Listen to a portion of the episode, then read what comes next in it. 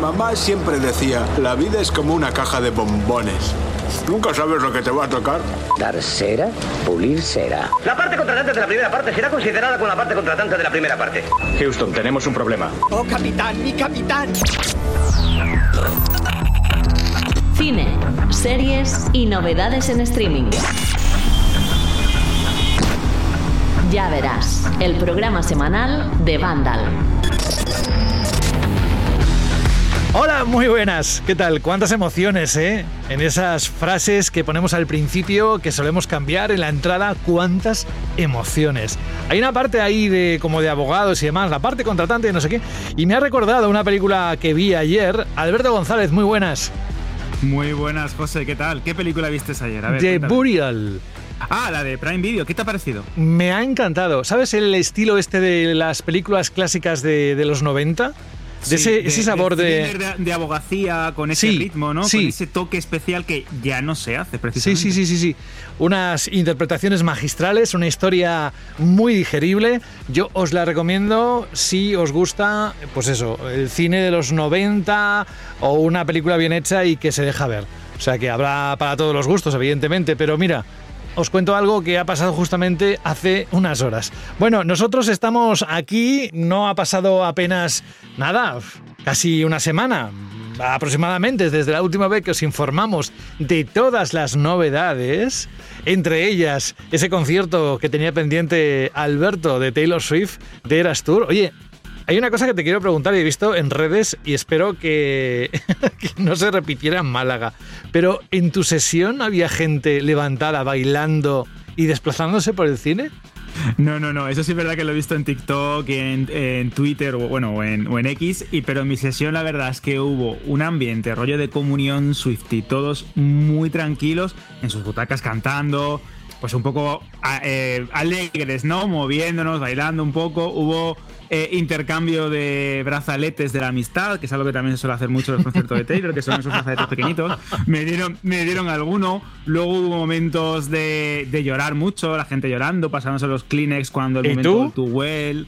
Yo lloré, obviamente, José. Yo como no voy a llorar. Yo me emociono. Sí es cierto que esto. Eso sí que es un fan y lo demás cuento. Es que es, es muy fuerte, José, pero es que se reían mis amigos y les dije, "Digo, es que hubo un momento en el que cuando estás allí, eh, la ves, ves la pantalla, una calidad excepcional. Tengo que decir que yo la vi en, el, en Yelmo Cines, aquí en, en Málaga, y la calidad era impresionante, tanto de proyección, de calidad de imagen, como de sonido. Creo que la mezcla también era muy buena o estaban muy bien calibrados, cosa que no suele pasar muchas veces, los altavoces de la sala. Pero es que hubo un momento en, que, en el que casi como que disocié por completo y me creía que estaba en el concierto.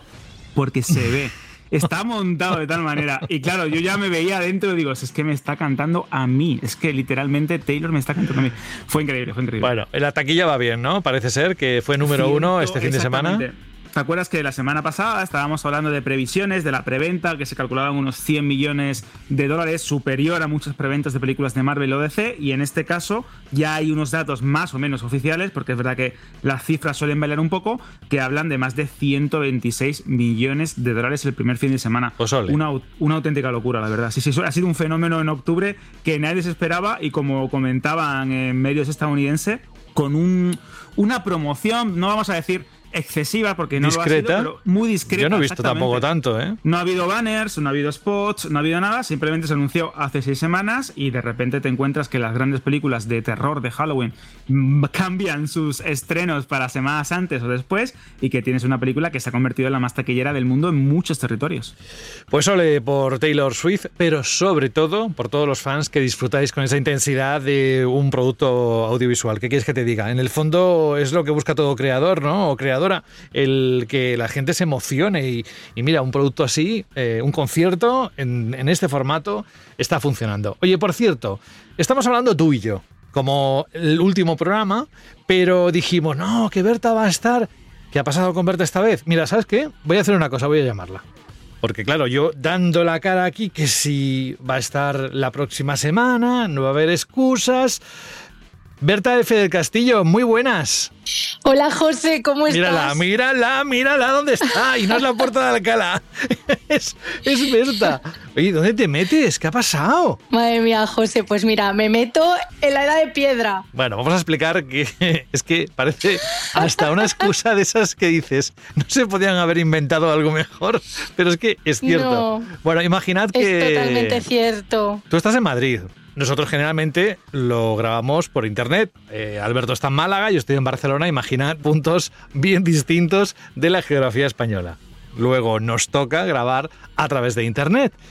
Pues que no tiene internet, ¿verdad? Que, que hoy, por algún motivo, yo creo que son los astros, el destino, que siempre te habla o siempre nos habla y, y no queremos escuchar. Hoy no tocaba que tú grabas el programa y por alguna razón Hoy no tocaba, José. Pero la operadora te ha dejado sin conexión. Estoy en el centro de Madrid, o sea, en el, al lado del retiro, para que si los oyentes conocen se hagan una idea.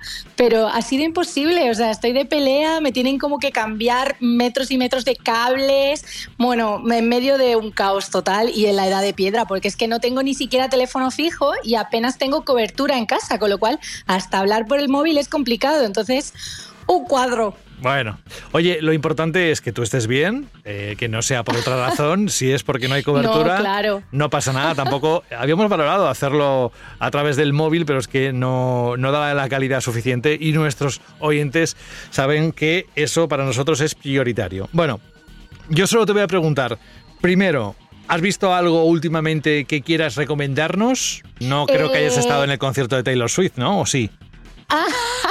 Pues mira, es lo que tendría que haber estado haciendo, pero me he ido de boda este pasado puente. Entonces Oh. me he ido de boda fuera de Madrid.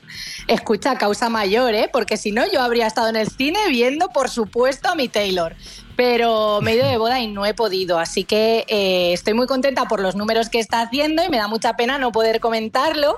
Esos más de 120 millones en todo el mundo, porque aquí la más fan junto a Alberto. Sí, sí. Pero, pero no he podido todavía, no he podido. Fíjate que me han dado a dos amigas ahí de, de enviadas especiales y ese plan de, pero cogerme el cubo, ¿no? Y el vasito y todo, en plan de Oye. que yo quiero estar. Eres tan fan, tan fan como Alberto, no que se haya emocionado, que ha, ha confesado que se ha emocionado en el cine en algún momento, sino también, que esto lo he visto yo con mis ojillos, a través de una foto del WhatsApp, lo que es la entrada enmarcada y el librito o el póster que te dan también enmarcado. Y digo, pero si esto, alma de cántaro, esto es papel térmico, esto se te va, ah, pues tengo que hacer una fotocopia.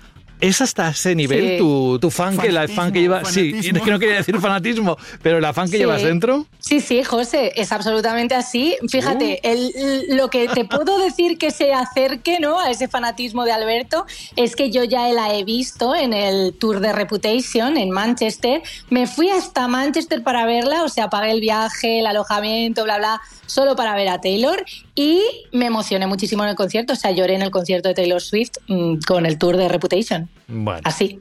Pues nada, te toca verlo eh, de la misma forma que tuviste esas ganas con Barbie y con Oppenheimer, pero más todavía si Sí. cabe.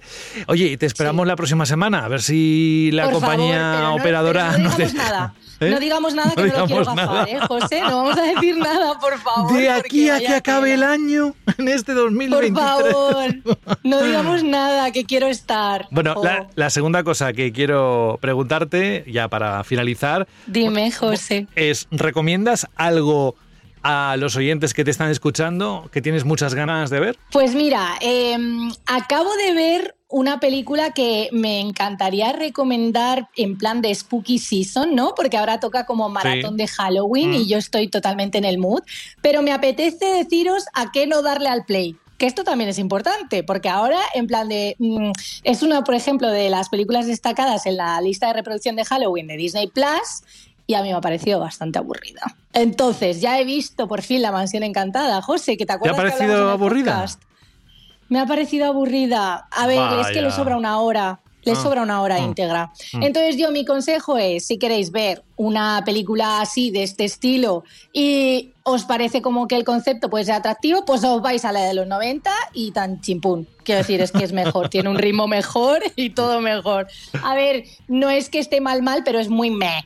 Muy ¿sabes? meh. El me, que es una calificación para mí fantástica y estupenda, el me, pues para eso. evitar algo. El me es mm, evítalo. Berta, que nada, que te deseamos lo mejor, que gracias por conectarte un Oh, momento para José, no os dejarnos a nosotros de besos. locos. Digo, a ver si se cree que nosotros No. la tenemos retenida en algún lado. Porque vamos, nada más y nada nada. menos que Berta, con, con- con todo lo que quiere contarnos siempre, de, de todo lo que vive a diario, que está muy informada sobre el séptimo arte y las plataformas de streaming. Pues bueno, la próxima semana será. Nosotros vamos a hacer el programa hoy y vamos a empezar ahora enseguida con las novedades. Te mandamos un beso muy grande, ¿vale? Un besazo, José. Venga, ¡mua! adiós. Papá, te queremos.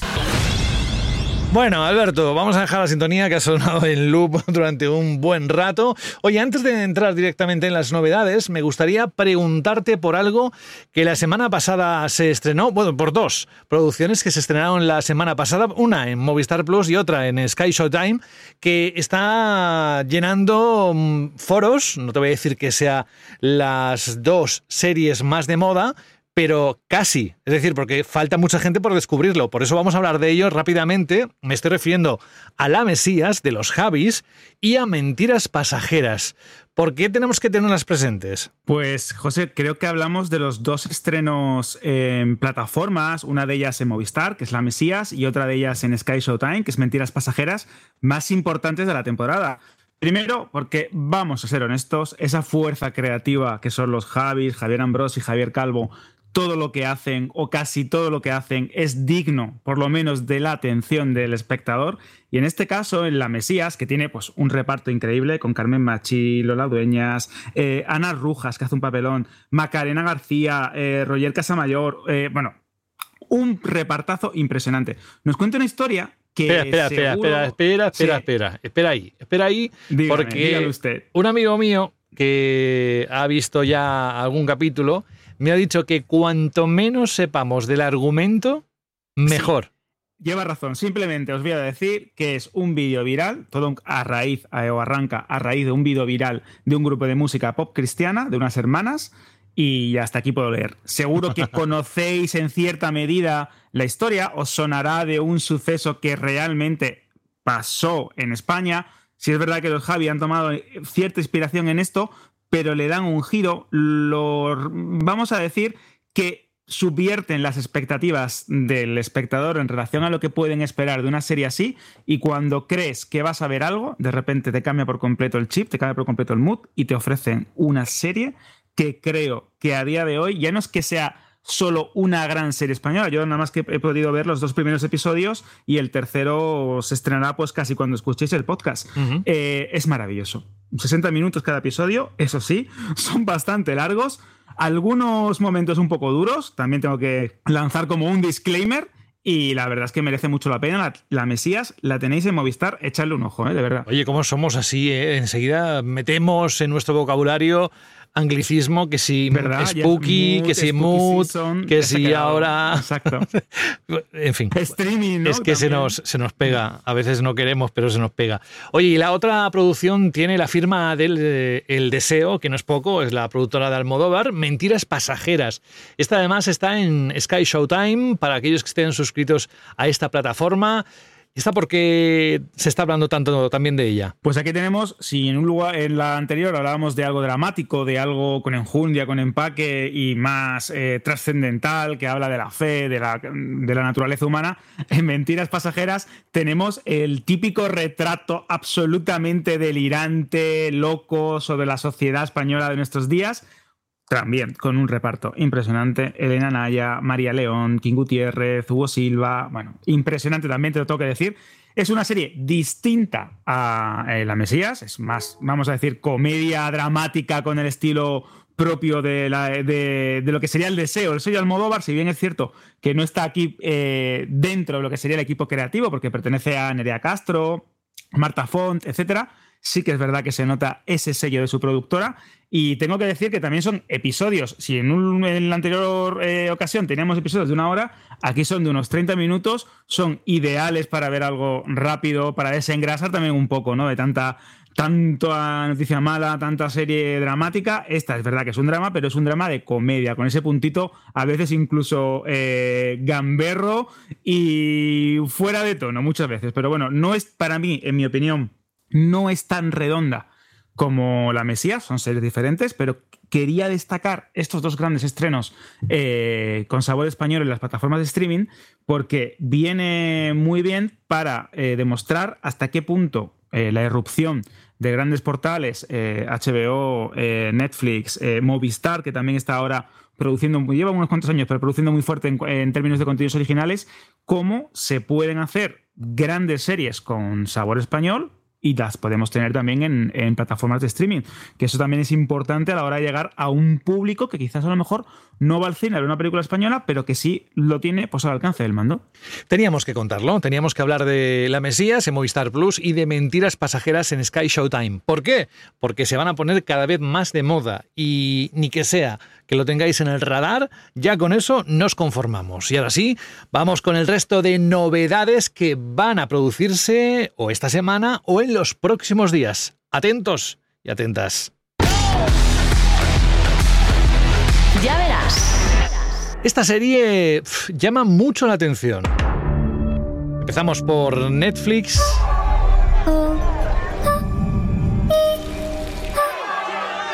Solo con ver el tráiler, un poco el, tipo de fotografía, eh, además lo que propone, que ahora nos va a contar Alberto en qué consiste su argumento, ya empieza a sonar campanas, ¿sabes? Aquello de, uy, esto igual me va a despertar el interés. Ojo, para un determinado público, sobre todo que le gusta la ciencia ficción y las producciones, en este caso, británicas. Estamos hablando de cadáveres, ¿verdad, Alberto? Y seguimos, bueno, eh, recuerdo que estamos en Netflix, el estreno es en Netflix.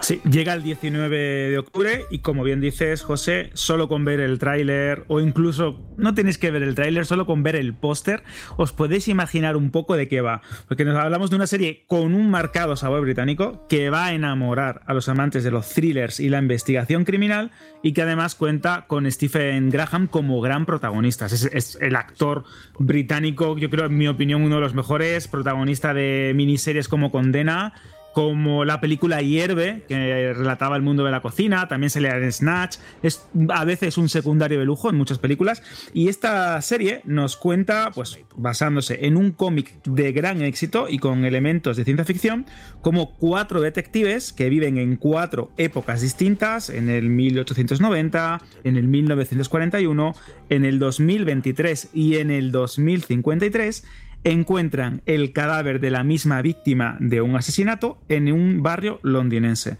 Pronto se van a ir dando cuenta que sus investigaciones los han convertido en el centro de una misteriosa corporación que abarca y está presente a lo largo de más de 150 años. Mm. ¿Cómo te quedas, José? Pues mira que me encantan las conspiraciones. Pero las de ficción, ¿eh? las otras no las tanto. De verdad las dejamos aparte. no. Y si algo se destaca dentro del catálogo de Netflix, porque es uno de esos productos que se asocian rápidamente a esta plataforma, es precisamente esta serie que llega a su séptima temporada.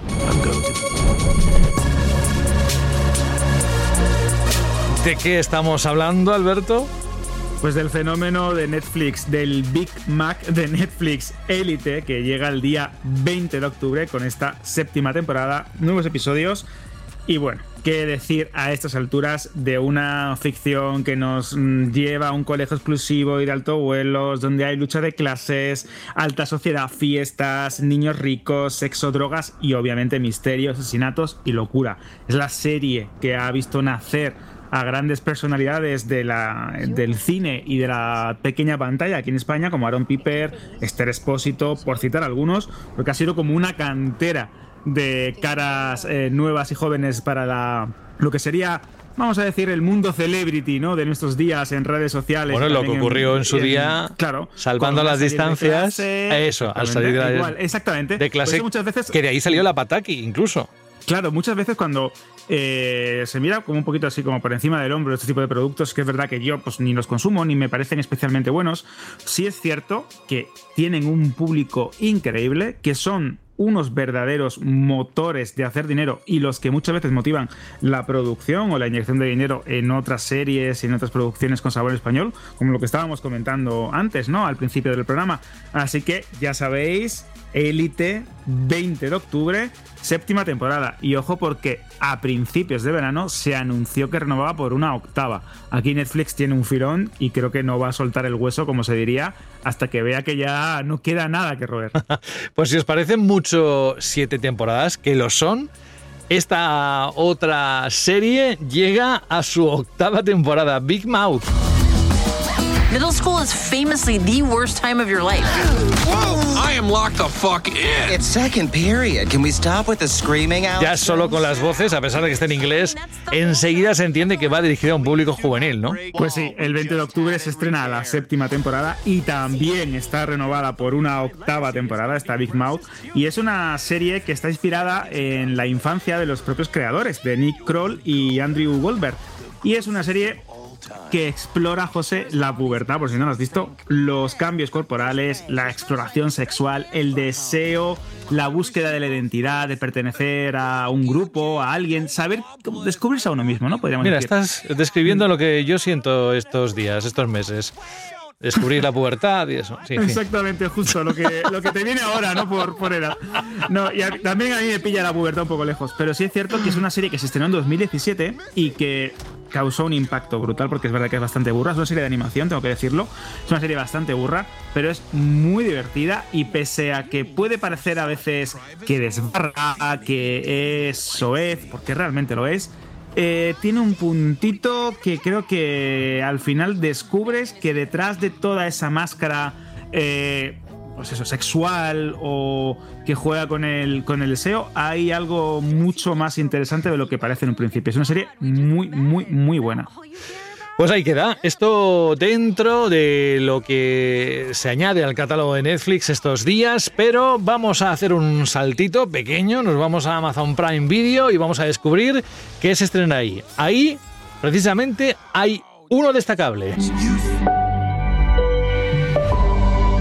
Este. Había olvidado lo duro que era estar vivo. Te sangró la nariz. Tiene mal el estómago y se chilla pelos. ¿Te has dado cuenta? La serie se llama Upload y es la tercera temporada. A ver, que yo esta sí que no la tenía controlada. Cuéntame. Pues Conociéndote y sabiendo que este tema te encanta, te va a flipar. La tercera temporada de Upload llega el 20 de octubre, obviamente, como hemos dicho, a Prime Video, y es una serie que nos traslada a un mundo de ciencia ficción ambientado en el 2033. Y nos cuenta cómo las personas que están cerca de la muerte o tienen una enfermedad terminal pueden ser subidas eh, a una especie de futura vida virtual eh, básicamente la que ellos elijan, para ser así de eternos para toda la vida. Eh, básicamente hablamos de lo que se conoce como la trascendencia, José, y que ahora estamos, que estamos hablando de metaversos, de mundos digitales, de entornos virtuales, pues precisamente este tipo de temas cobra más importancia que nunca. Pues bien, esto da pie este, esta premisa argumental, y no quiero tampoco contar demasiado porque la serie también te va sorprendiendo y va siendo a veces incluso un poco enrevesada, pues a un número de tramas muy extrañas. Algunas tocan el drama, otras el romance, otras la comedia echadle un ojo por si os ha pasado y no la tenéis fichada, que tiene ya tres temporadas, así que podéis daros un buen maratón ahora que ya el tiempo, esperemos, porque sigue haciendo calor, invita a estar en casa. Creo que es interesante y a día de hoy, tal y como van las cosas con metaversos, universos eh, digitales, trascendencia, cómo la gente quiere perdurar digitalmente también en mundos que no son tangibles, creo que toca temas bastante interesantes. En 2033 se ambienta. No sé si habrán tenido en cuenta el cambio climático y cómo estaremos por entonces, no lo sé. Bueno, lo que sí sé es que nos vamos ahora a HBO Max. ¿Quién no conoce a Ricky Morty? Hey, look, Morty! I'm a leg! Any progress? I found the version of me that killed my wife. You just missed it. Pues Ricky Morty regresan a HBO Max desde el día 16 de octubre. Vamos con ella. Pues sí, desde que estáis escuchando este programa tenéis ya disponible el primer episodio. Yo creo que a estas alturas hablar de Ricky Morty o presentarlo, pues bueno, es como hacer un poco más de ruido. Pero es cierto que esta serie de Dan Harmon y Justin Roiland, que por cierto. De dibujos animados, por si hay alguien que no lo sabe. Exacto. Vuelve con polémica porque no olvidemos que durante estos últimos meses hemos asistido a un montón de casos y de acusaciones sobre Roiland, desde abusos, comportamiento tóxico. Algunas de ellas se desestimaron, mandó un comunicado. También tuvo que salir del estudio de videojuegos de High, on Life, ¿no? el, que ha desarrollado él. ha habido como un mare magnum de noticias alrededor de esta séptima temporada que han empañado un poco lo que sería la propia serie en sí. Que nos vuelve a contar esta serie de animación de Adult Swing, pues nos vuelve a contar esas aventuras de Rick Sánchez, ese científico alocado, viajes temporales, clones, eh, aventuras disparatadas, los buenos de Morty y Summer eh, viviendo o intentando sobrevivir a su abuelo.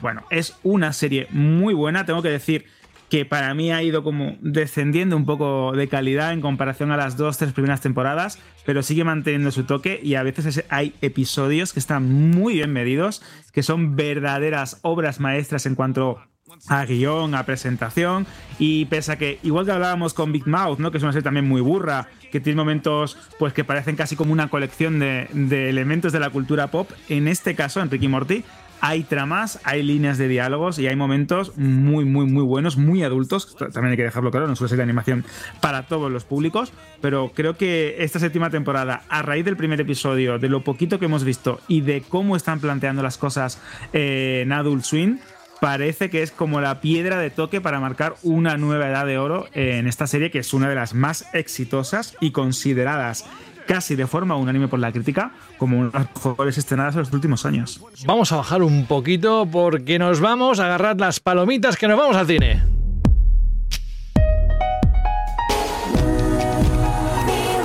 Espera que viene tarde el de la linterna, como siempre.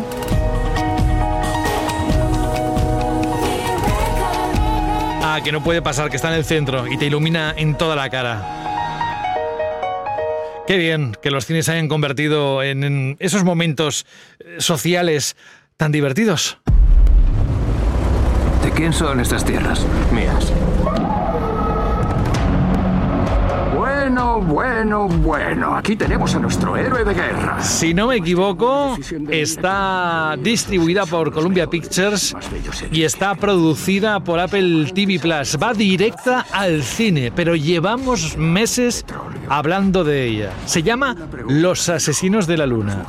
Una película que, claro, decir Martin Scorsese ya es llamar la atención rápidamente, pero además, si delante de las cámaras decimos Leonardo DiCaprio, Brendan Fraser y Robert De Niro, entonces estamos ante lo que puede ser uno de los mayores estrenos no solo de esa temporada, igual me atrevería a decir de 2023, ¿no es así, Alberto?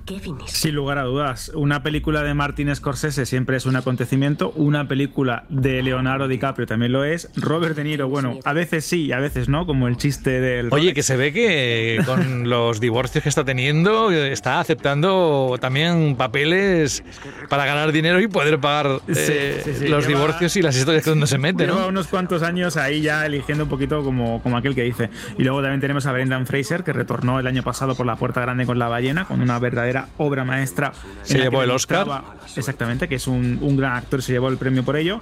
Y en este caso hablamos de una, de una, de las películas más esperadas de los últimos años, porque este proyecto lleva muchos años gestándose, está basada en un bestseller que nos narra, pues justo cuando se descubre eh, un yacimiento de petróleo en Oklahoma, de los años 20, pero que se encuentra bajo las tierras de la nación Osage, que es una, vamos a decir, una nación india, nativo americana.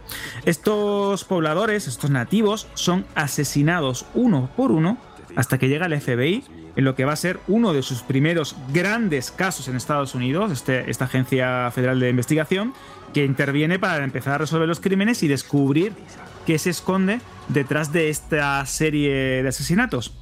Este film se ha ganado ya no solo el aplauso de la crítica, podéis, si, querer, eh, si queréis mirar en Rotten Tomatoes, en IMDb, sino que también ha sido uno de los grandes estrenos eh, fuera de concurso en el pasado Festival de, de Cannes y creo que es el gran evento cinematográfico junto a la Napoleón de Ridley Scott que llegará unas semanas después. Hay que destacar que Los Asesinos de la Luna, como bien has dicho José, está distribuida por Columbia Pictures, pero está también producida por Apple TV.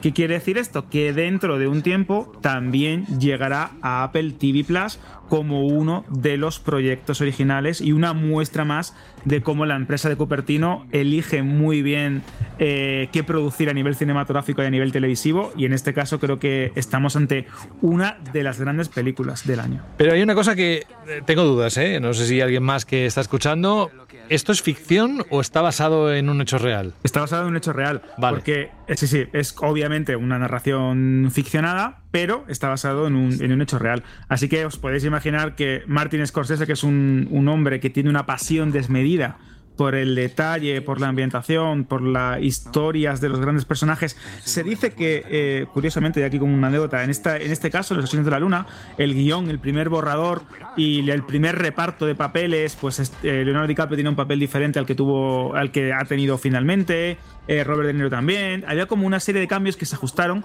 porque se dieron cuenta que tenían algo muy grande entre manos, era como una joya a, pulir, un diamante en bruto, y fueron perfilando unas, una a una las caras, las aristas, hasta conseguir el proyecto, pues eso, que repito, ha tenido el aplauso unánime de la, de la crítica y que creo que también puede ser una de las grandes películas, aunque esta es una apuesta, pues entre comillas, muy sencilla de hacer, de la temporada de premios, porque no olvidemos que estamos hablando, repito, de Scorsese, DiCaprio, Brendan Fraser, Robert De Niro, pero también de Lila Gladstone, que también está eh, eh, siendo alabada por todo el mundo en su actuación. Así que si queréis ver una gran película, que no es corta, por cierto, que excede las tres horas, tenéis que ir al, al cine y disfrutar de lo que puede O ser uno de los grandes eventos. Esperar a que se estrene en la plataforma Apple TV Plus.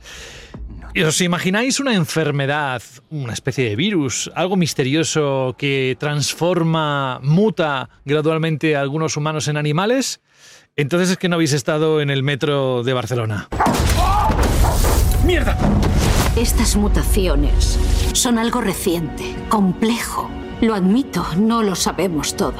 Es tu madre, Emil. Bueno, o el de Madrid, o una gran urbe. a primera hora, no era Incluso el de punta. Málaga, incluso el de Málaga, que también hay Vamos. gente que no, no entiende muy bien eso del desodorante. el reino. el reino animal. Así es como se llama esta cinta francesa de De ciencia ciencia ficción. ficción, sí. ¿Y qué nos dice? ¿Qué nos cuenta en esta Pues, peli? Lo que he eh, dicho, es ¿no? Una historia, sí, es una, es una historia muy original porque en un mundo azotado pues, por una serie de, de mutaciones que transforman gradualmente a los seres humanos en animales, François hace todo lo posible por intentar salvar a su esposa que empieza a estar afectada por esta enfermedad y a ir, pues eso, mostrando los primeros síntomas. Así que tenemos también una película francesa que suma a Asesinos de la Luna este viernes 20 de octubre, que creo que viene muy cargado de estrenos cinematográficos. Y hay algo más, por supuesto. Hay una que quiero que expliques un poquito. De hecho, este es el tráiler. Listen to this. Tell me, what is it you plan to do with Estas que hablan son Annette Bening y Jodie Foster.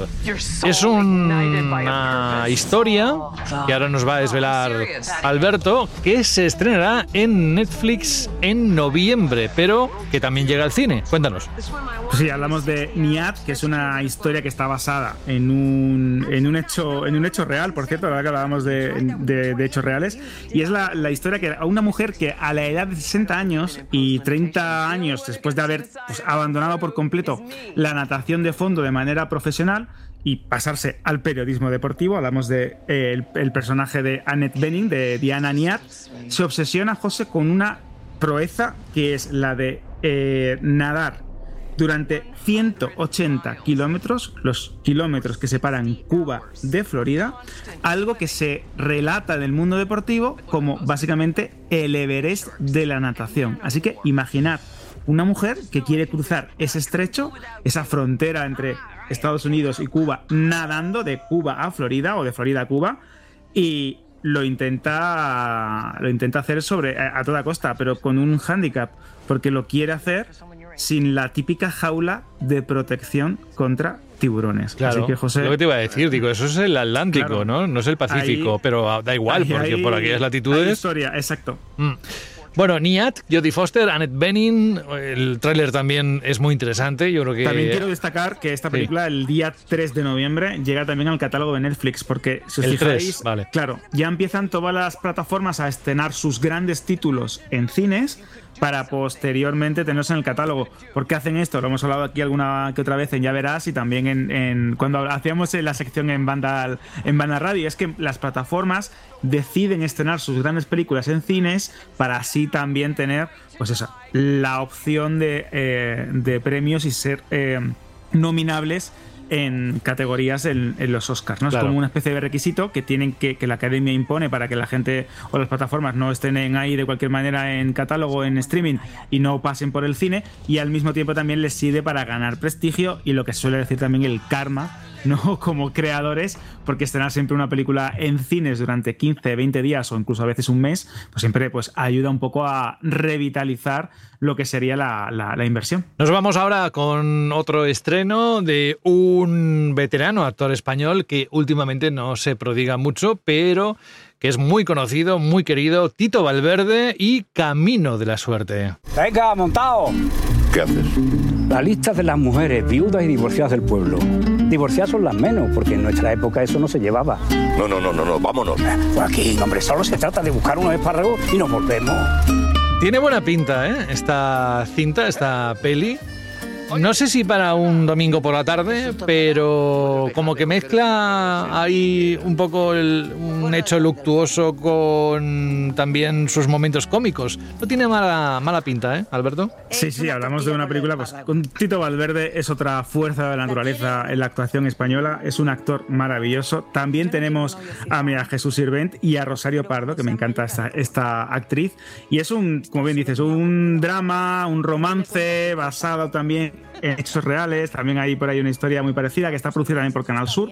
Así que creo que, como bien dices, es una historia pues para disfrutar en el cine o para ver en casa cuando llegue también a alguna plataforma. También llega el 20 de octubre y es que, repito, el día 20 de octubre hemos seleccionado unos cuantos estrenos por, por tener un poco de variedad, pero es que la cantidad de películas que llegan a cartelera este viernes es increíble. Hacía tiempo que yo no veía una oferta tan amplia, así que es probable que muchas de estas películas, bueno, las grandes como Los Asesinos de la Luna o El Reino Animal o incluso Niad, es bastante probable que lleguen a, a la gran mayoría de, de carteleras y cines, pero muchas de ellas se pueden quedar pues, por el camino, que eso también es otro de los grandes problemas de la industria cinematográfica y de la exhibición en nuestros días, que la oferta es tan grande que es imposible acudir a todo. Y además, si a eso le sumas el número de salas que han cerrado, pues hombre, no hay tantas como hace unos años y la pandemia se encargó de poner al negocio del cine en un brete. Y espero que poco a poco se siga recuperando como lo está haciendo, lo hemos visto en el verano con esas dos producciones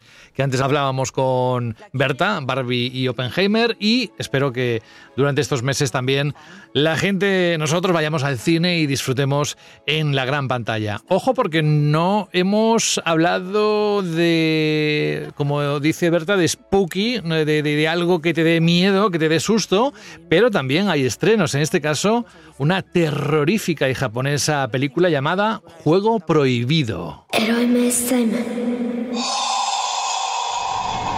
Esto es un poco como Darth Vader, ¿no? Lo bestia. Y encima hablamos de una, de una película japonesa de terror que se llama Juego Prohibido de Hideo Nakata. Ya os podéis hacer una idea de hasta qué punto eh, estamos hablando de algo importante, porque ni más ni menos hablamos del director de The Ring, el, anillo de la buena. primera, de la original, del 98, me gustó. que fue una de las películas que revolucionó por completo el género, que lo petó en Sitges, de hecho fue el, el premio a la mejor película en su edición y fue la que, vamos a decirlo así, la que, la que puso de moda, ¿no? El, el J-horror, ¿no? O el terror japonés. De hecho, esta película juega un poquito con estos tropos porque nos cuenta la historia de Hiroko, que es una reportera eh, televisiva, que va a visitar eh, José la casa de su antiguo compañero. Todo, pues obviamente con el motivo del fallecimiento de su esposa. Y una vez allí se encuentra al hijo de este, de este viudo recitando como un poema, como un misterioso hechizo en el jardín, algo extraño. Y a partir de ahí empezarán a suceder un montón de fenómenos, de hechos inexplicables que van a poner en peligro la vida de, de Hiroko. Esta historia, que también digo, es de terror, es melodramática, también tiene un componente de comedia, porque eh, los japoneses suelen eh, fusionar estos conceptos de una manera muy especial. Pero si es igual de mal rollera, yo todavía no lo he podido ver, si es igual de mal rollera que otras obras de este director, como Dark Water, eh, la segunda parte de The Ring, por cierto, o Don't Look Up, yo creo que aquí tenemos una de las películas grandes para esta eh, festividad de Halloween que promete pues dar lo que precisamente presenta que es terror japonés y de la mano de un maestro como Nakata. Pues nada, ahí tenéis parte de las novedades que hemos seleccionado, las más destacables, por supuesto, pero tenéis toda la información donde nace este podcast, este spin-off de Banda Radio, que es de videojuegos, pero este momento de Ya Verás solo es para lo que sabéis que es el cine y las producciones, las pelis, series, eh, documentales y todo lo que haya en las plataformas de streaming. Pero una de las piedras angulares de este programa, que siempre lo decimos y es que es así, es lo que viene ahora. Cine, series y novedades en streaming. Ya verás.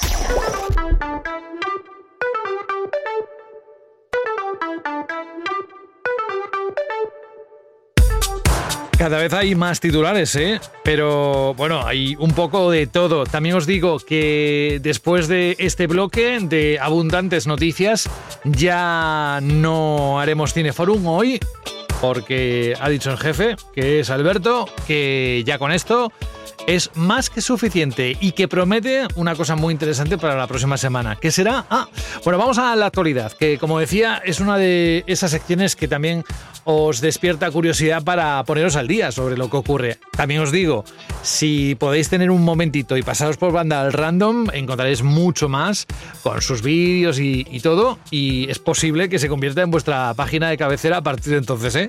Ojo, ahí lo dejo. Vamos a empezar con un cambio que ya sabemos de hace unos cuantos meses, que de hecho en Estados Unidos se ha producido y cuando se anunció dijimos, bueno, hubo memes y todo, de, vamos a ver, HBO Max. ¿Cómo que te vas a, cambiar el nombre y vas a dejar el HBO fuera para llamarte Max? Bueno, es que además que es HBO eh, coincidiréis conmigo en que es, un, es una seña de identidad desde hace mucho tiempo. Juego de Tronos, yo que sé, una cantidad de producciones que las tenemos grabadas a fuego en la retina y sin embargo ahora se va a llamar Max. En Estados Unidos, insisto, que ya se ha producido el cambio, pero la noticia, Alberto, es que esta primavera del próximo año, 2024, se mm, producirá también aquí en España el cambio. Se llamará Max simplemente. ¿Qué hay detrás de este cambio de nombre y cuál es el motivo? Pues sí, vamos a hacer un resumen muy rápido para refrescar un poco. Seguro que recordaréis que Warner Bros. se fusionó con Discovery, reformó toda la división de entretenimiento de este conglomerado y cambió para siempre el streaming al rebautizar o hacer un rebranding de HBO Max. Le quitó el nombre, fusionó HBO Max con Discovery Plus y nacía Max, que era una plataforma que fusionaba el catálogo de ambas partes y mezclaba todo el contenido de HBO Max con el Discovery Plus o Discovery Plus. Todo esto bajo una presentación distinta, una aplicación nueva, bueno, un auténtico jaleo. El lanzamiento oficial de este servicio se produjo el pasado mes de mayo en Estados Unidos y tuvo resultados dispares porque había implícita una subida de precios, ya estamos con esto, había cambios en la navegación, había gente que no estaba del todo contenta con cómo se presentaba el contenido porque creían que se diluía esa calidad que tú comentas, José, de HBO y HBO Max dentro de realities, documentales, como que no estaban tan presentes como estaban sí disponibles en el servicio de HBO Max. Bueno, pues Warner ya ha confirmado cuándo va a llegar a España.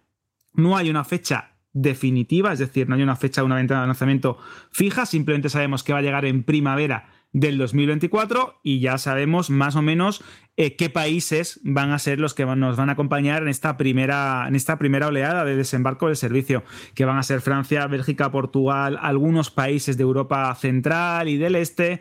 Y es bastante probable, tampoco está confirmado, que con este rediseño de la aplicación, con esta fusión, con este nuevo nombre de Max, es probable que venga alguna subida de precio, igual que ha ocurrido en Estados Unidos. De momento no hay nada oficial.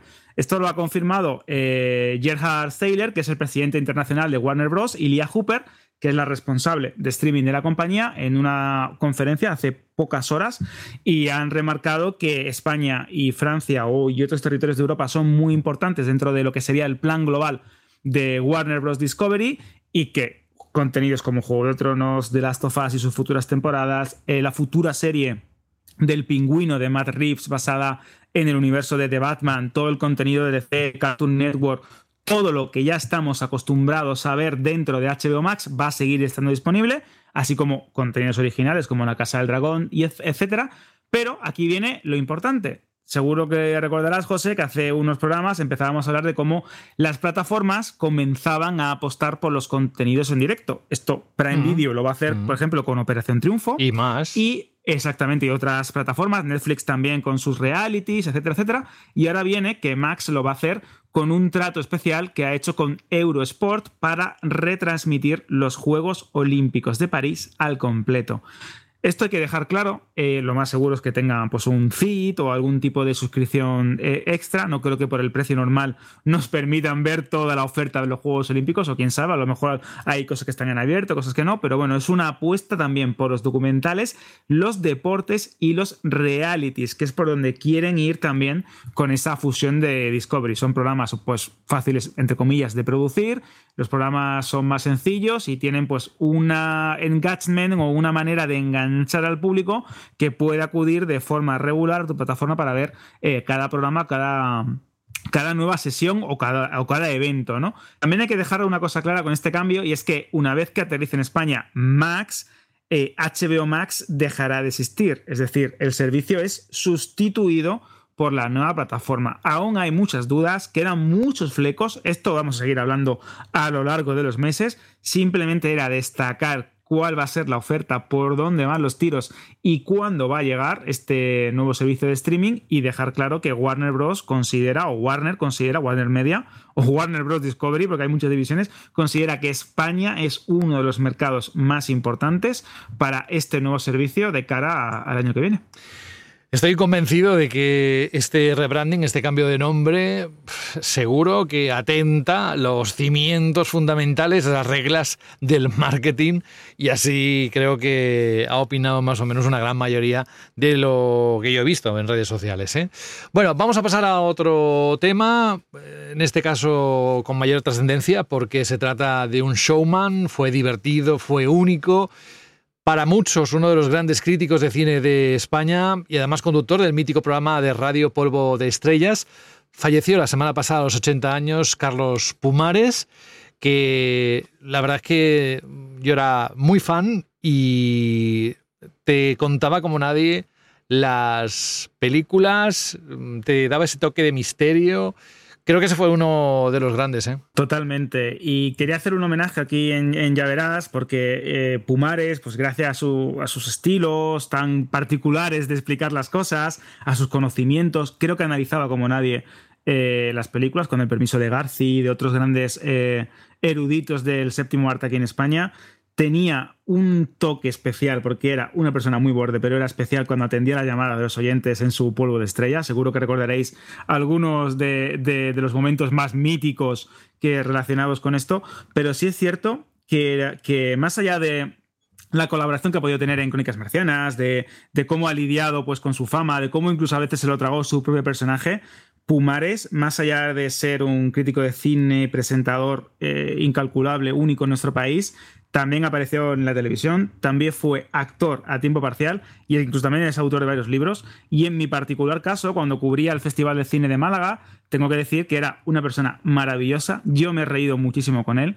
Eh, era impresionante hasta qué punto odiaba los teléfonos móviles, hasta qué punto odiaba la gente, y esto también lleva razón, cuando saca el móvil para ver la hora o para ver cualquier cosa en una sala de cine y te pega el fogonazo a la pantalla, que eso, es, eso es horrible. Y les da igual, ¿eh? Y les da igual. Y de hecho tengo una anécdota muy divertida que yo me sigo riendo mucho con ella, y es que eh, una vez me preguntó un sitio bueno para comer aquí en Málaga y entonces le saqué el teléfono y le señalé en Google Maps dónde estaba y dice, como tenga yo que utilizar el móvil, no sé qué, me sacó un móvil muy antiguo, dice, yo no llego, dime qué calle es y ya pregunto por allí. Y me hizo eso muchísimas gracias. Así que tengo también un, grato recuerdo de, él, eh, me ayudó a descubrir muchas películas y creo que es, mm, es de recibo eh, darle un, un, espacio en un programa de cine y series como, como este, ya verás. Sí, son generaciones que no se repetirán, ¿eh? ese tipo de... Permíteme llamarle personaje porque era de todo, ya, ya lo he dicho, era un showman sobre todo.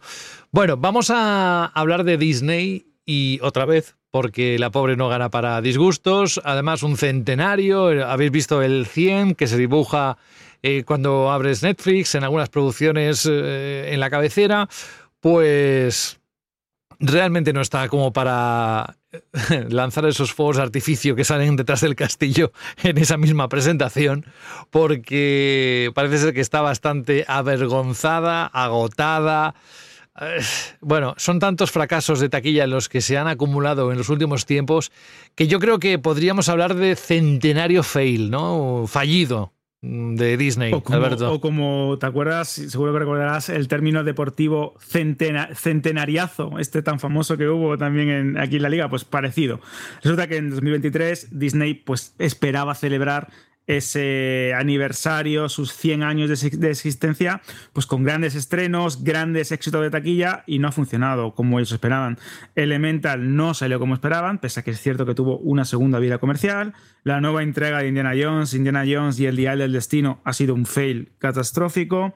La Sirenita, su live action, su remake del clásico de animación, pues tampoco ha terminado bien. Y a lo tonto, a lo tonto, sus cuatro grandes estrenos, si le sumamos el de Atman y la avispa Quantum Manía, pues no han funcionado como ellos esperaban. Y las perspectivas no son especialmente buenas, porque tenemos el 9 de noviembre de Marvels y el 24 de noviembre Wish, el poder de los deseos, una película de animación que viene precisamente a celebrar este, esos 100 años del estudio. Y es verdad que ha tenido tirón en YouTube, pero las perspectivas tampoco son buenas. Así que, ¿en qué situación estamos? Pues como comentan en Bloomer, que según en, declaraciones de Bob Iger, eh, están avergonzados y agotados de esta serie de traspiés tan sonados y seguidos durante la temporada veraniega. Pero es que eh, ya no es solo la reputación o la la publicidad negativa que se suele generar con este tipo de situaciones comerciales. Es que hablamos que ha perdido Disney más de 900 millones de dólares en taquilla tras estos varios fracasos. Y lo podemos unir con la siguiente noticia. Bueno, las series que está produciendo con Marvel. Mira, la de. Es que viene justo a, raíz de eso, exactamente. Está muy bien hilado. No, digo que Daredevil parece ser que está teniendo grandes problemas, pero es que incluso la propia Marvel ha tenido que sentarse con Disney y decir, oye, te prometo que, esto tiene que cambiar porque es que vamos directamente hacia el precipicio cosa que añade todavía más vergüenza a una empresa del calibre de Disney. Claro, porque es que eh, estos problemas salen a raíz de un artículo de, Hollywood Reporter que dice que la serie de Daredevil de, de Marvel Studios en Disney Plus uno de los estrenos más importantes del año que viene, o que estaba prevista para el año que viene. Ahora no tiene fecha de estreno, se ha retrasado de forma indefinida, más allá de las, mm, vamos a decir, de los problemas ocasionados por la huelga de actores, es, viene por esto, y es que han tenido que reiniciar el proyecto entero, porque se estaban dando cuenta que no era ni remotamente igual de buena que la serie de Netflix, que era una de las más mm, queridas, consideradas y aplaudidas también de forma unánime por crítica y público. ¿Qué es lo que ocurre? Marvel Studios tiene en televisión, tiene una manera muy particular de rodar y producir las series, que es como si fueran películas largas. No siguen el método tradicional de un showrunner, un director, un piloto, funcionan de otra manera. Esto a veces les sale bien, otras veces no tanto, y esto acarrea una serie de problemas. Uno de ellos es el gasto, el terrible gasto que hacen al tener que eh, someter a un proyecto a reshoots, a eh, volver a agendar a actores y actrices, a tener que volver a rodar cosas, a cambiar muchas veces tramas sobre la marcha, con la, eh, como afecta esto también a la calidad definitiva del producto, etcétera, etcétera. Daredevil ha sido la serie, que la gota que ha colmado el, vaso. Era una serie que estaba prevista que iba a durar 18 capítulos, llevaban rodado unos 5 o 6 y Kevin Feige y los suyos se dieron cuenta que esto no iba a ningún lado, que no estaba siendo lo suficientemente buena como ellos esperaban y han encomendado a despedir a los guionistas, despedir a los directores, reescribir el proyecto e intentar salvarla. Claro, esto es un problema pero es que el problema va mucho más allá. Hoy poníamos en Banda Random una noticia que básicamente dejaba caer que Marvel Studios estaba pensando ya no solo cambiar la manera en la que graban las, series, como hemos dicho para Disney Plus, porque muchas de ellas pues, o no logran cumplir los objetivos de audiencias o no, llegan, no llegan a encandear a la crítica, sino es que también se están replanteando sus formas o sus maneras de presentar los proyectos en, en lo que sería el cine, porque no olvidemos, como hemos dicho, que Atman y la avispa Quantum Manía pues no fue bien en taquilla es cierto que Guardianes de la Galaxia Volumen 3, sí, pero porque yo creo que juega con otras, con otras reglas o es otro tipo de película.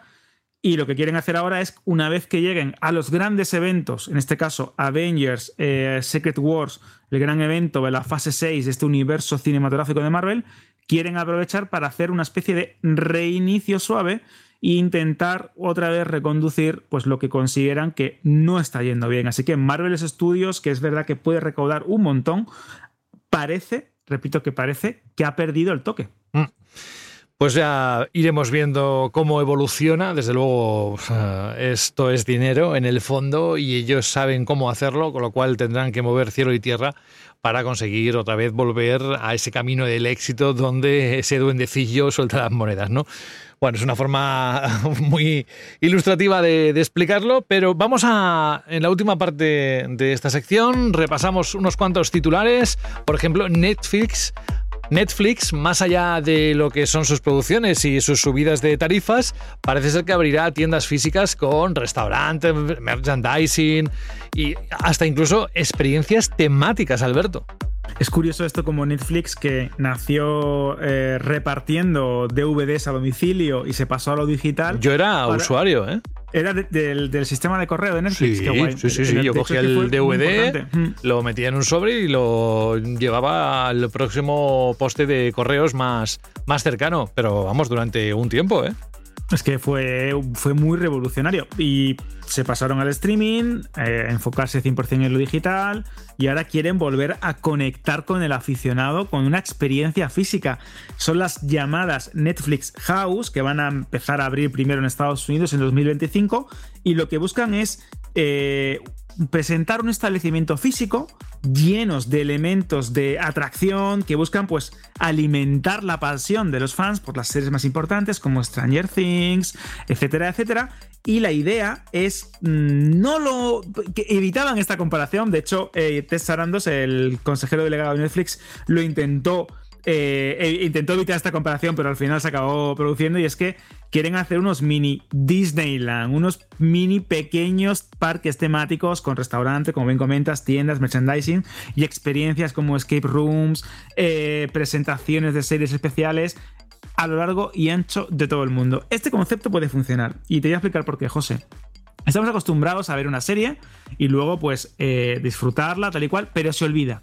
Como que tiene un momentum y es durante el mes o durante el mes y medio, hay noticias, trailers, todo el mundo vive, teorías, pero luego se olvida por completo. Si tú llevas al público a esta tienda, ya no solo para que compren productos de merchandising, sino para que participen en juegos, para que vean exposiciones con réplicas, vestuarios y elementos de algo que han visto en su televisión o en su proyector, se genera pues un vínculo con esa marca, a lo que ya han hecho otras grandes licencias. Marvel lo hace en, sus parques temáticos, Disney lo hace a nivel general, y ya esta vez es un vínculo. Si esto lo cultivas, ese fan o esa marca perdura para siempre. Star Wars, Marvel, pese a que ya hemos estado hablando que no están bien del todo, pero perdura para siempre. Y esto es una jugada muy inteligente por parte de Netflix. Vamos a ver cómo se materializa, porque todo puede ser que tengamos pues tiendas de Netflix por todos lados. Ya lo que nos faltaba también para eh, volvernos un poco más locos de lo que estamos. Y para tener Netflix hasta en la sopa. También te digo que supongo que una de sus IPs, Vikings Valhalla, no va a hacer nada porque la cancela, ¿no? Una de sus series más importantes eh, que ha decidido terminar con, ella. Bueno, eh, vamos a hacer una ronda rápida de titulares y bueno, yo creo que si alguien quiere ampliar todo esto, evidentemente dentro de Vandal Random está lo que quieran, ya digo, ampliado eh, con todo lujo de detalles. Por un lado, la huelga de actores, no la de guionistas, que esa se resolvió, pero la asociación SAF-ACTRA, que, que, además cuesta decirlo, que es un poco la que defiende los derechos de los actores y actrices, ha suspendido las negociaciones con los estudios de cine, Alberto. Sí, se preveían muy complicadas estas negociaciones. De hecho, ya durante la semana pasada ya lo advertíamos, pero es que ambas partes han, dado por, suspendidas eh, cualquier tipo de, acercamiento, porque los, el sindicato de actores básicamente lo que no pedían era un copy y pega de las condiciones o de los elementos que sí habían firmado previamente los guionistas. Y claro, a esto hay que sumarle un problema, vamos a decir, un problema muy importante que ha habido con el tema de los residuales y ciertos elementos, una vez más, de la inteligencia artificial.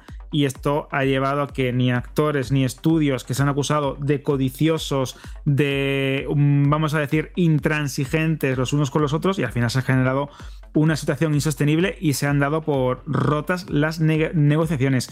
Sí que es verdad que ante esta negativa de los estudios a intentar llegar a un acuerdo, eh, que de hecho han acusado básicamente al sindicato de no ceder en sus reclamaciones, porque ellos creían que estas reclamaciones que estaban haciendo supondrían un coste de unos 800 millones de dólares anuales, que esto era lo que no estaban dispuestos a pagar los estudios con el tema de los eh, residuales del streaming tan famosos. Bueno, de verdad que el asunto a día de hoy es tan enfarragoso, hay tantos cambios, se generan tantas narrativas y estamos hablando de un mercado que cambia cada semana, así que estoy mm, totalmente, vamos a decir, abrumado por la situación porque cada semana los estudios dicen una cosa, el sindicato dice otra, parece que se encuentran lugares en común y de repente todo se va al garete. Así que parece ser que esto puede seguir un poquito más eh, para largo. Esta última negociación, José, hay que decir que ha sido al más alto nivel. Ya no estamos hablando solo de representantes del sindicato muy importantes, sino que estamos hablando de personalidades como Bob Iger de Disney, David Zaslav de Warner Bros. Discovery, Tess los que estábamos comentando antes de Netflix, Donald Langley de NBC Universal estaban los principales y no ha habido manera de encontrar un, punto intermedio. Bueno, ya sabéis que estamos preparando ese especial para hablar de todo ello, por eso esto sigue, no, no se ha acabado y bueno, espero que Netflix no cuente lo que, los euros que va a subir por el tiempo que esto se alargue. Que el, tarifaje, ¿no? que no, no, nos cuesta a nosotros. Es que vaya, vaya tela. Vamos a hablar rápidamente de un servicio que llega, vamos a cruzar un poco el tema de videojuegos porque para la PlayStation 5 y PlayStation 4 el servicio Sony Picture Core, una app en la que ¿qué vamos a encontrar, Alberto? Pues hablamos de una muy rápida, una app gratuita para consolas PlayStation que ofrece un buen número de películas y estrenos y grandes novedades cinematográficas en 4K y formato IMAX. Y aquellos que sean suscriptores del servicio PS Plus tienen a su disposición 100 títulos sin costa adicional. ¿Por qué digo esto? Porque el servicio es un servicio de compra, de alquiler, donde tenéis películas como Gran Turismo, la última del Spider-Verse, etcétera, etcétera, pero hay un catálogo, una biblioteca de 100 títulos sin coste adicional. Lo comento muy rápido, más allá de lo que he dicho, de Spider-Man cruzando el multiverso, Spider-Man No Way Home, Uncharted, eh, Sin Malos Rollos, eh, Ballet Train, Cazafantasmas, todas las películas de Sony están disponibles en este servicio. Pero es que lo mejor, José, es que la calidad de imagen es impresionante, la más cercana, en, mi opinión, de hecho el bitrate es el más cercano a un disco físico, tiene un sonido muy bueno y si bien es cierto que el HDR no es el mejor, tiene muchas opciones de accesibilidad en sentido de subtítulos con un tipo de letra, con un tipo de fondo, con un tipo de borde. Es muy buena, echadle un vistazo tenéis consolas PlayStation porque es gratuita, repito, la podéis bajar desde la store de, PlayStation y mm, eso, bichearlo un poco por encima. Y si tenéis un buen equipo compatible con Dolby Atmos o DTS o cualquier tipo de formato de audio sin compresión que merezca la pena, creo que tenéis otra plataforma más con más películas, aunque sean algunas muy antiguas, y más contenidos con las que disfrutado sacar el partido a esa televisión o a ese proyector que tengáis en casa. Y ya por último, lo nuevo de Bayona representará a España en los Oscars. Tiene fecha en Netflix. Pues sí, hablamos de la Sociedad de la Nieve, un relato basado en una historia real que está bien, eh, como bien dices, dirigido por Juan Antonio Bayona, el director de El Orfanato, Lo Imposible, Jurassic World, y también de los dos episodios, de los dos primeros episodios de Los Años de Poder. Se estrena el día 4 de enero en Netflix Y ojo a esto, es importante, porque es justo antes de la siguiente gala de los premios de la, de la Academia, porque es la película que va a representar a España en los Oscars. No os voy a contar de qué va, porque seguro que ya sabéis, una desgarradora historia real de supervivencia y superación con ese famoso eh, accidente de vuelo eh, de la Fuerza Aérea Uruguaya en el 72 en los Andes una historia que se ha contado durilla, ¿eh? En el, la historia, pero tiene una pinta muy dura, tremenda. pero tiene una pinta impresionante. Eh, si algo ha demostrado Bayona es sensibilidad a la hora de dirigir y creo que esta historia le viene como anillo al dedo. Todo el mundo que la ha podido ver en adelanto, en festival, etcétera, dice que es una gran película y que es uno de los grandes títulos de Netflix y lo podemos unir con lo que comentábamos al comienzo del programa, José. Eh, la apuesta que están haciendo las plataformas por contenidos eh, con sabor español o producidos aquí en España es muy importante y creo que viene muy bien a la industria en general. Pero también te digo que tiene que haber una especie de cuota, ¿no? Que tienen que cumplir ante el gobierno. Hay, también ventajas fiscales, Claro, pero claro. Puedes, puedes jugar también. Bueno, pero que se hacen. Oye, la- lo importante es que como espectadores lo tenemos. Se traducen, exactamente, se traducen y al final se materializan. No quedan en un, en un vago informe que se publica en, en el BOE, ¿no? Sino que verdaderamente acaban siendo películas o series, muchas de ellas con, con gran calidad. Oye, a todo esto, eh, pero nada, eh, muy breve. ¿Cuándo es la temporada final de The Crown? Pues vienen dos partes. Una se estrena el día 16 de noviembre y la otra el 14 de diciembre. Hablaremos largo y tendido de The Crown porque esta historia de la reina Isabel de Inglaterra, etcétera. En este caso, muy, muy interesante con qué temas vamos a tocar con el tema de Lady Di, porque vamos a ver la muerte, vamos a ver también a Elizabeth Debicki, que es una de las mis actrices preferidas, que es muy buena, salía en Tenet, por cierto. Así que ya sabemos cuándo llegará. Dos partes, 16 de noviembre y el 14 de diciembre. Esta manía de dividir las temporadas que... Pero como tú decías, se ha momentum. quedado. El momentum. El momentum. Bueno, pues el momentum de decir adiós. Alberto González, muchísimas gracias por estar aquí. A ver si Berta se une la próxima semana. Ojalá que sí, que no tenga ninguna, ningún contratiempo. Un abrazo y nos escuchamos. Sí, porque la semana que viene se vienen cositas. Esto quiero yo Ah, decirlo. no, y sí, por sí. cierto, por cierto, José, docuserie, que no lo había dicho en el programa, Uh, ya tenemos un euro. Un Ah. eurito más. un abrazo, José. Hasta Otro. la semana que viene. Adiós. Me despido yo también. Saludos de José de la Fuente. También tenéis otros capítulos de Ya Verás colgados en el feed de Banda Radio. Así que nada, que os cuidéis mucho. Adiós.